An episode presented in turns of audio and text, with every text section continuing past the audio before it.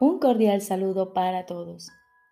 Hoy continuamos leyendo el manual para el maestro del libro Un curso de milagros. Vigésimo novena y última parte. En cuanto a lo demás, Jesús nos dice, este manual no pretende responder a todas las preguntas que tanto maestro como alumno puedan plantear. De hecho, solamente aborda algunas de las más obvias, a modo de breve resumen de algunos de los conceptos principales expuestos en el texto y en el libro de ejercicios. No es, sin embargo, un sustituto de ninguno de ellos, sino meramente un suplemento. Aunque su título es Manual para el Maestro, no hay que olvidar que el tiempo es lo único que separa al maestro del alumno, de manera que la diferencia entre ellos es, por definición, temporal. Es posible que a algunos alumnos les sea más útil leer primero el manual. A otros les puede resultar mejor empezar con leer el libro de ejercicios. Y todavía habrá otros que quizá necesiten empezar en el nivel más abstracto que ofrece el texto. ¿Qué es mejor para unos y qué es mejor para otros? ¿Quién sacaría mayor provecho de rezar solamente? ¿Quién necesita tan solo una sonrisa al no estar aún listo para nada más? Nadie debe tratar de responder a estas preguntas por su cuenta. Es indudable que ningún maestro de Dios ha llegado hasta este punto sin haberse dado cuenta de esto. El programa de estudios es sumamente individualizado y todos sus aspectos están bajo el cuidado y la dirección especial del Espíritu Santo. Pregunta y Él te contestará. Esa es su responsabilidad y solo Él está capacitado para asumirla.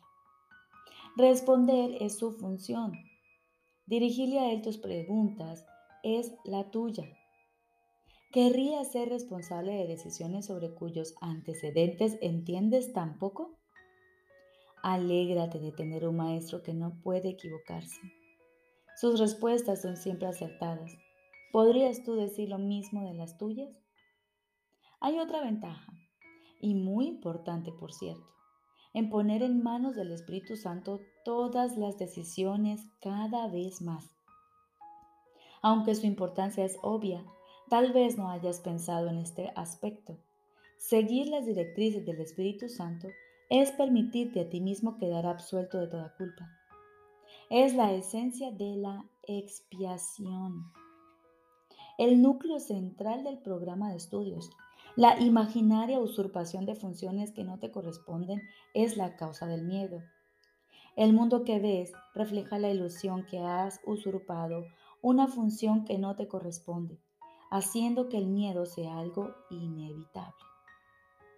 Repito, el mundo que ves refleja la ilusión de que has usurpado una función que no te corresponde, haciendo que el miedo sea algo inevitable. Devolver dicha función a quien le corresponde es por lo tanto la manera de escapar del miedo. Esto es lo que hace posible que el recuerdo del amor retorne a ti. No pienses entonces que necesitas seguir la dirección del Espíritu Santo solo por razón de tus propias insuficiencias. Necesitas seguirlas porque es la manera de escaparte del infierno. He aquí de nuevo la paradoja a la que frecuentemente se hace referencia en el curso. Decir, no puedo hacer nada por mi cuenta, es ganar todo poder. Esto, sin embargo, no es más que una aparente paradoja. Tal como Dios te creó, dispones de todo poder. La imagen que has forjado de ti mismo no tiene ninguno. El Espíritu Santo conoce la verdad acerca de ti. La imagen que tú has forjado no. Sin embargo, a pesar de su obvia y absoluta ignorancia, dicha imagen asume que lo que sabe todo porque tú le has infundido esa creencia. Eso es lo que enseñas y lo que enseña el mundo que se fabricó para perpetuar su existencia. Mas el maestro conoce la verdad, mas el maestro que conoce la verdad no se ha olvidado de la verdad. Sus decisiones benefician a todos por igual al estar totalmente desprovistas de ataque y son, por lo tanto, incapaces de generar la culpabilidad. Aquel que asume un poder que no posee se está engañando a sí mismo. Sin embargo, aceptar el poder que Dios le ha dado no es sino reconocer a su Creador y aceptar sus dones. Y esos dones no tienen límite. Pedirle al Espíritu Santo que decida por ti es simplemente aceptar tu verdadera herencia. ¿Quiere esto decir que no puedes decidir nada o decir nada sin consultárselo a Él? Por supuesto que no. Eso no sería en modo alguno práctico y el enfoque de este curso es primordialmente práctico. Si has formado el hábito de pedir ayuda en toda circunstancia o situación, puedes estar seguro de que te dará sabiduría cuando la necesites. Prepárate para ello cada mañana. Recuerda a Dios cuantas veces puedas a lo largo del día. Pídele ayuda al Espíritu Santo siempre que te sea posible y por la noche dale las gracias por sus consejos. Tu confianza estará ciertamente bien fundada. Nunca olvides que el Espíritu Santo no depende de tus palabras. Él comprende las peticiones de tu corazón y las colma. ¿Quiere esto decir que mientras te siga atrayendo el ataque, Él te responderá, con maldad? Por supuesto que no. Dios le ha dado el poder de traducir las oraciones de tu corazón a su lenguaje. El Espíritu Santo comprende que un ataque es una petición de ayuda y consecuentemente responde ofreciendo ayuda. Dios sería cruel si permitiese que tus palabras reemplazasen a las suyas. Un Padre amoroso no deja que su hijo se lastime ni que se destruya a sí mismo. El hijo podrá pedir lo que le haría daño, pero aún así su padre lo protege. ¿Y no ama tu padre a su hijo muchísimo más que eso? Recuerda que tú eres su compleción y su amor. Recuerda que tu debilidad es su fortaleza pero no interpretes esto a la ligera o erróneamente. Si su fortaleza está en ti, lo que percibes como tu debilidad no es más que una ilusión. Y Él te ha proporcionado los medios para probarlo. Pídele todo a su Maestro y todo se te dará. No en el futuro, sino inmediatamente, ahora mismo. Dios no espera pues esperar comporta tiempo y Él es intemporal. Olvida tus absurdas imágenes, tu sensación de debilidad y el temor a ser herido, tus sueños de peligro y todas tus malas acciones. Dios conoce solo a su Hijo, quien sigue siendo exactamente tal como fue creado. Yo te pongo en sus manos con plena confianza y doy gracias por ti de que sea así. Y ahora, bendito seas en todo lo que hagas. Dios te pide ayuda para salvar el mundo. Maestro de Dios, Él te ofrece su gratitud y el mundo entero queda en silencio ante la gracia del Padre que traes contigo Tú eres el Hijo que Él ama. Y te es dado ser el medio a través del cual su voz se oye por todo el mundo, para poner fin a todo lo temporal, para acabar con la visión de todo lo visible y para deshacer todas las cosas cambiantes. A través de ti se anuncia un mundo que aunque no se ve ni se oye, está realmente ahí. Santo eres, y en tu luz el mundo refleja tu santidad, pues no estás solo y sin amigos. Doy gracias por ti y me uno a tus esfuerzos en nombre de Dios, sabiendo que también lo son en mi nombre y en el nombre de todos aquellos que junto conmigo se dirigen hacia Dios. Amén.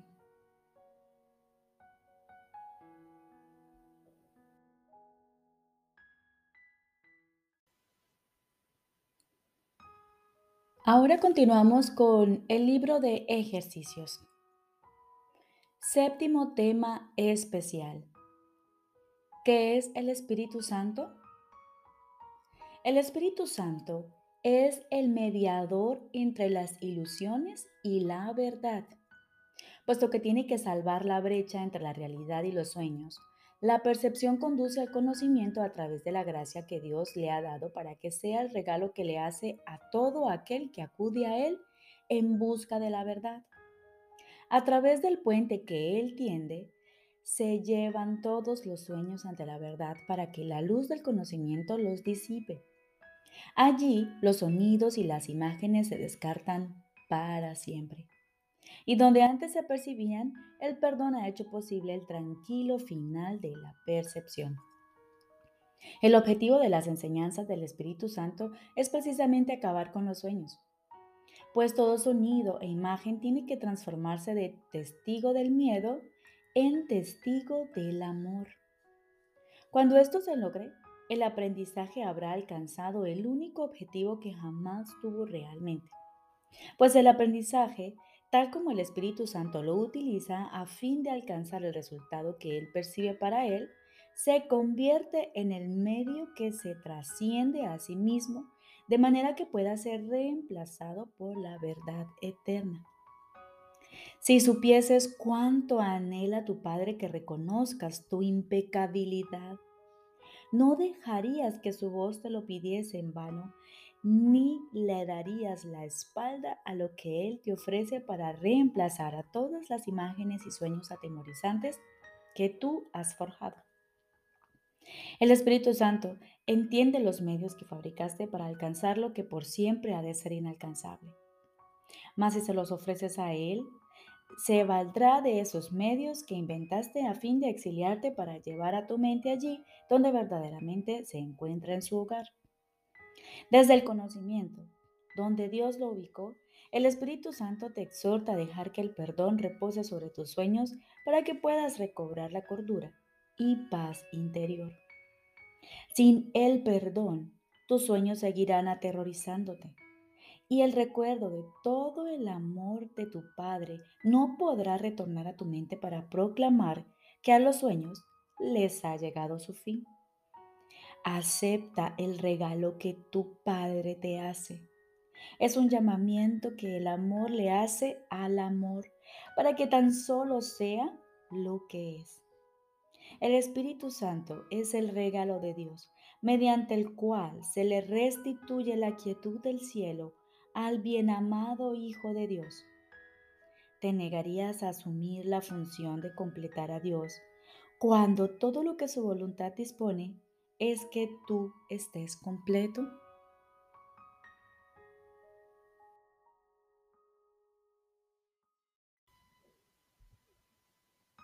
Lección número 287. Tú eres mi única meta, Padre mío solo tú. Tú eres mi única meta, Padre mío, solo tú. ¿A dónde querría ir si no al cielo? ¿Qué podría sustituir a la felicidad? ¿Qué regalo podría preferir a la paz de Dios? ¿Qué tesoro querría buscar, hallar y conservar que pudiera compararse con mi identidad? ¿Cómo iba a preferir vivir con miedo que con amor? Tú eres mi meta, Padre mío. ¿Qué otra cosa aparte de ti podría desear? ¿Qué otro camino iba a desear recorrer sino el que conduce a ti?